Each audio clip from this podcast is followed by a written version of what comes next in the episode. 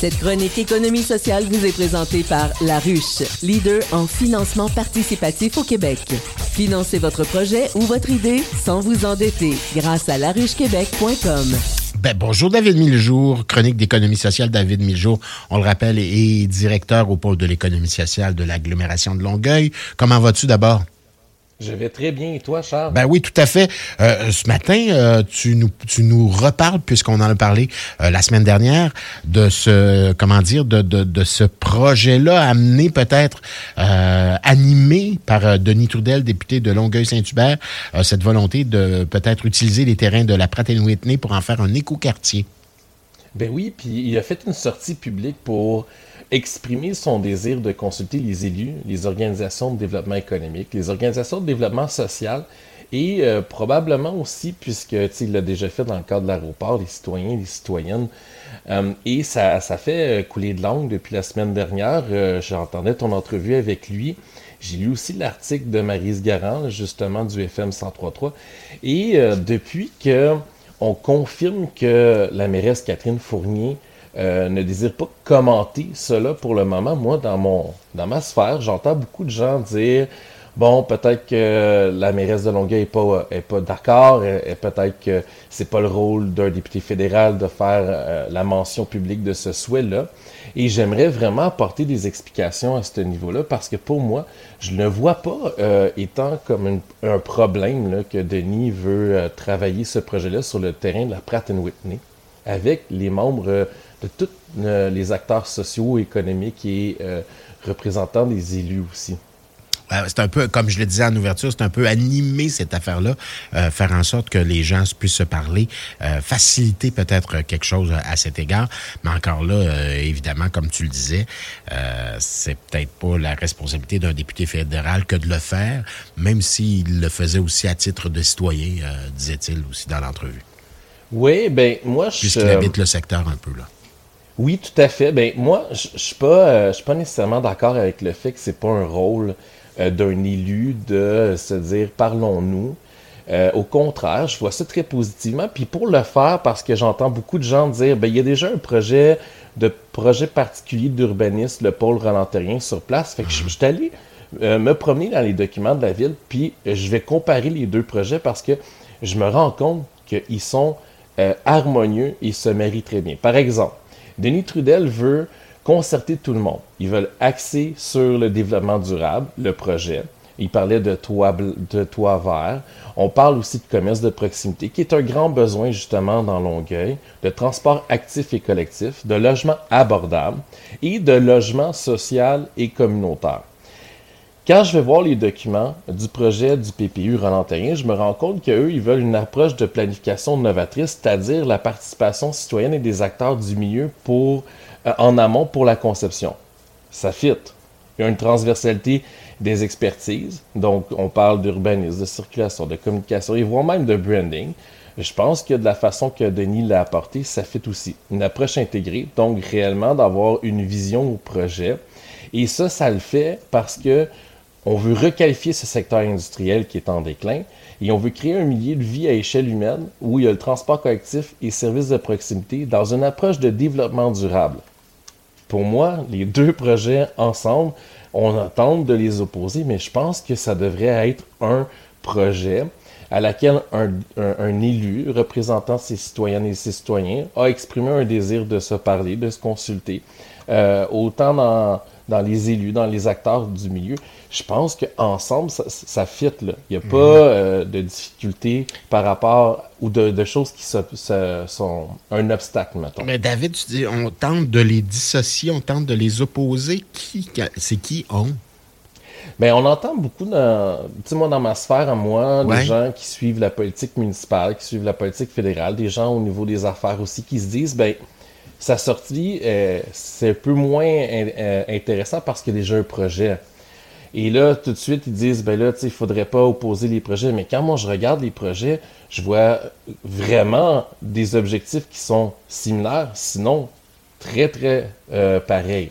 Ouais. Et les deux seules choses que je vois qui arrivent avec une petite complémentarité, c'est que M. Trudel arrive avec euh, la possibilité de différencier le logement abordable du logement social et communautaire. Donc, le logement abordable, euh, puis ça, beaucoup de gens font l'erreur, puis c'est tout à fait normal. C'est un logement qui euh, va être abordable selon la capacité de payer de quelqu'un. Le problème, c'est que, tu sais, un promoteur immobilier qui dit je fais du logement abordable, mais cible de clientèle d'une famille qui fait 300 000 par année, ben ça va être abordable pour eux de payer un loyer de 2500 par mois. Mais quand on va aller chercher une famille qui fait 70 000 par année, c'est quoi le taux d'abordabilité? Ça, c'est pas précisé. Dans le PPU, on parle de logement inclusif. C'est quand même assez large. Moi, j'irais tendance à le mentionner comme un logement abordable. Monsieur Trudel fait vraiment, puis le mentionne à chaque fois que je l'entends, c'est social et communautaire, le logement social communautaire. Donc, c'est vraiment une formule où il va y avoir une participation citoyenne dans la gestion. Il va y avoir une carte de service qui va être faite pour les gens qui ont un besoin particulier, donc vraiment un OBNL avec volet marchand. Une entreprise d'économie sociale qui a une mission sociale, mais qui en plus va amener une tarification sociale qui va être au diapason de toutes sortes de personnes, dont les plus vulnérables pour se loger. Et dans le contexte actuel du marché immobilier, moi je trouve ça hyper intéressant. L'autre petite distinction que je vois, c'est que M. Trudel mentionne très clairement qu'il veut créer un organisme sans but lucratif pour faire la gestion de ce projet-là, versus le PPU de la ville que c'est pas clair. Donc, est-ce que ça va être confié au privé? Est-ce que ça va être confié en partie au, privé ou à un OBNL? Mhm. C'est pas mentionné. Tandis que M. Trudel dit parlons-en, c'est le temps d'en parler. Et moi, je pense que c'est le rôle d'un élu de dire à tout le monde, de les rassembler, de les mobiliser, de les fédérer à se dire faisons le meilleur euh, projet possible pour nos citoyens et citoyennes. Oui, il se servait beaucoup, euh, Denis Trudel, si tu permets, de, de, l'an dernier du côté de l'aéroport Montréal-Saint-Hubert, euh, cette, cette consultation, en fait, cette vaste consultation qui s'est déroulée. Donc, il voulait créer peut-être un peu la même synergie, si j'ai bien compris. Tout à fait. Puis les résultats de la consultation étaient extrêmement bons. on on a euh, réellement rassemblé des gens de tous les secteurs d'activité, que ce soit en environnement. Nous, au pôle d'économie sociale, on est allé déposer un mémoire. Il y a des gens d'affaires qui ont déposé un, mémoire. Il y a des citoyennes et des citoyens qui étaient concernés par le projet. Et moi, je trouve que cette approche-là est intéressante, puis elle s'est déjà faite par le passé. Dans l'est de Montréal, en 1904, le Canadien Pacifique a fait une grande gare de triage avec une usine et en 91, ils ont dû fermer. Pendant des années, pendant huit ans, le grand terrain vague est resté euh, vraiment en friche et beaucoup de gens se disaient qu'est-ce qu'on devrait faire? Il y a eu un, organisme sans but lucratif, une entreprise éco-sociale qui s'est créée, qui s'appelle Technopole Angus. Et aujourd'hui, sur ce site-là, euh, à quelques kilomètres du centre-ville, dans le secteur Rosemont-la-Petite-Patrie, on peut voir maintenant un éco-quartier qui s'est créé beaucoup euh, de bureaux de services professionnels, des entreprises d'économie sociale, des entreprises privées. On a même aussi euh, plus de 3000 travailleurs qui se retrouvent chaque jour pour former une des plus importantes communautés d'affaires dans l'Est de Montréal. Et la vision qu'avait Technopolingus, c'est habiter là près de où on travaille, de nos loisirs et de tout faire à pied. Et c'est devenu un modèle canadien. En plus, ils ont été les premiers en 2018 à avoir une certification LEED platine, donc extrêmement éco-énergétique.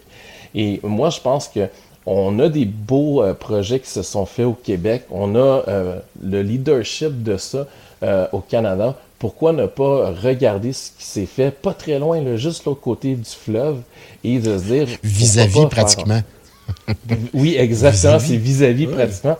Euh, c'est drôle parce que des fois sur Google Maps, tu peux regarder puis tu te dis, hey, je suis à 12 km, mais dans le fond, ça prend une heure et demie parce qu'il faut que tu prennes les ponts. Mais c'est ça, c'est exactement ça. Et pour nous, le pôle d'économie sociale de l'agglomération de Longueuil, on, on, veut pas euh, spéculer si euh, Madame Fournier est d'accord ou pas.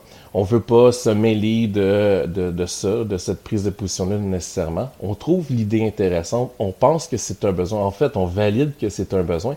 Et dans notre mandat, créer un organisme sans but lucratif qui pourrait amener une haute ou un haut potentiel d'impact social par ce type de projet, ben, on ne peut qu'être d'accord et dire, ben, nous tendons la main pour pouvoir dire, ben, on va être consulté. D'ailleurs, on a une rencontre cette semaine avec le bureau de M. Trudel, mais dire aussi à tous les autres élus, les autres paliers de gouvernement, si vous allez vers ça, si vous vous parlez puis vous dites que c'est une bonne idée, bien, le pôle sera euh, impliqué et engagé et on va travailler au projet là, avec tout notre écosystème et nos 400 entreprises sur le territoire.